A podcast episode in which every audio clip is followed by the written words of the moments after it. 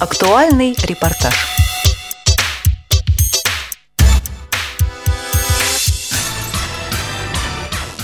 В субботу, 16 ноября, в культурно-спортивном реабилитационном комплексе Всероссийского общества слепых прошло креатив-шоу «Бои без правил».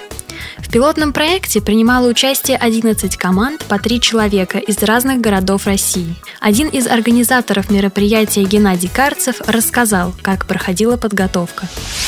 Был задействован очень много народу и э, подключили все силы КСРК для того, чтобы организовать это мероприятие. Э, подключили, э, разослали приглашение для зрителей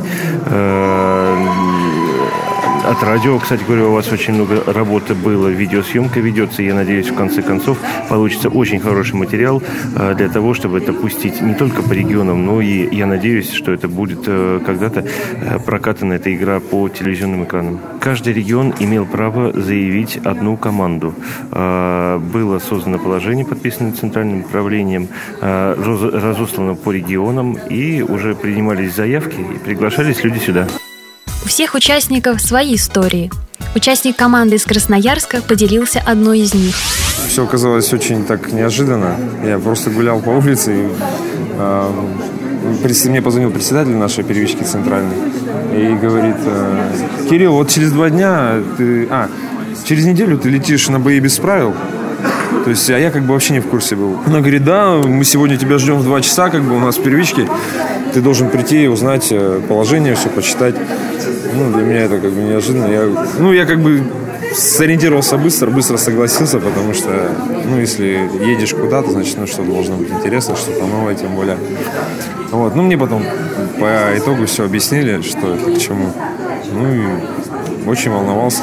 Конечно, думал, что, может быть, не мне надо ехать как-то. Ну, команду быстро собрали, и, собственно, мы здесь. Креативно очень, и мне кажется, что вот это вот эм, стремление сблизить всех, э, как-то сделать э, роднее со всей России ребят с ограниченным зрением, зрячих. Я считаю, что это очень правильно.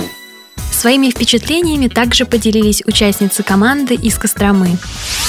Нам очень все понравилось. Конкурсы интересные. Интересны они тем, что они разные. То есть есть и двигательные конкурсы. И мы вот с коллегой Зоей Беловой, мы как бы определялись, то есть в каком конкурсе, где она сильнее, где я сильнее. То есть и как раз вот если там спорти... спортивный конкурс, это ближе мне был. А вот как раз вот театральный, театральный? театральный, это как раз вот Зои конкурс. Вот. И я думаю, что мы, в принципе, достойно пока... Э... Пока что не ошибались с выбором, кто где будет участвовать. Мы достойно, думаю, представляем нашу региональную организацию. Мы знаем, что за нас болеет вся Кострома. Вот, мы всем передаем большой привет. Мы надеемся, что в следующий раз нас тоже пошлют на похожее мероприятие и будем всегда рады представлять команду. Вот, и сделаем все возможное, чтобы Кострома звучала на всех уровнях гордо и хорошо. Об особенностях игры рассказал агитатор команды из Перми. Ну, в общем-то, я э, тот участник команды, который сидит в зале, агитирует, меняется фишками, и делает разные другие подлоги. Разрешается сбрасывать фишки, менять бои без правил. Это записано в положении, что это можно делать именно. Ну, в общем, смотрим, выступаем, отдыхаем, голосуем, развлекаемся. Благодаря Радио ВОЗ поддержать понравившуюся команду «Боев без правил» могла вся страна. Было организовано телефонное голосование, которое и помогло определить победителя. Итоги уже известны. Третье место разделили между собой коллективы из Ярославля, Твери и Ростова-на-Дону. Второе место поделили команды из Перми и Самары. Сильнейшей стала команда из Москвы. Новая интеллектуальная игра «Бои без правил» пришлась по душе как участникам, так и болельщикам. Надеемся, что подобные мероприятия будут проводиться и впредь. Передачу подготовили Алена Чернова и Мария Кафанова. Звукорежиссер Сергей Титов. С вами была Полина Бибик. До новых встреч в эфире «Радио ВОЗ».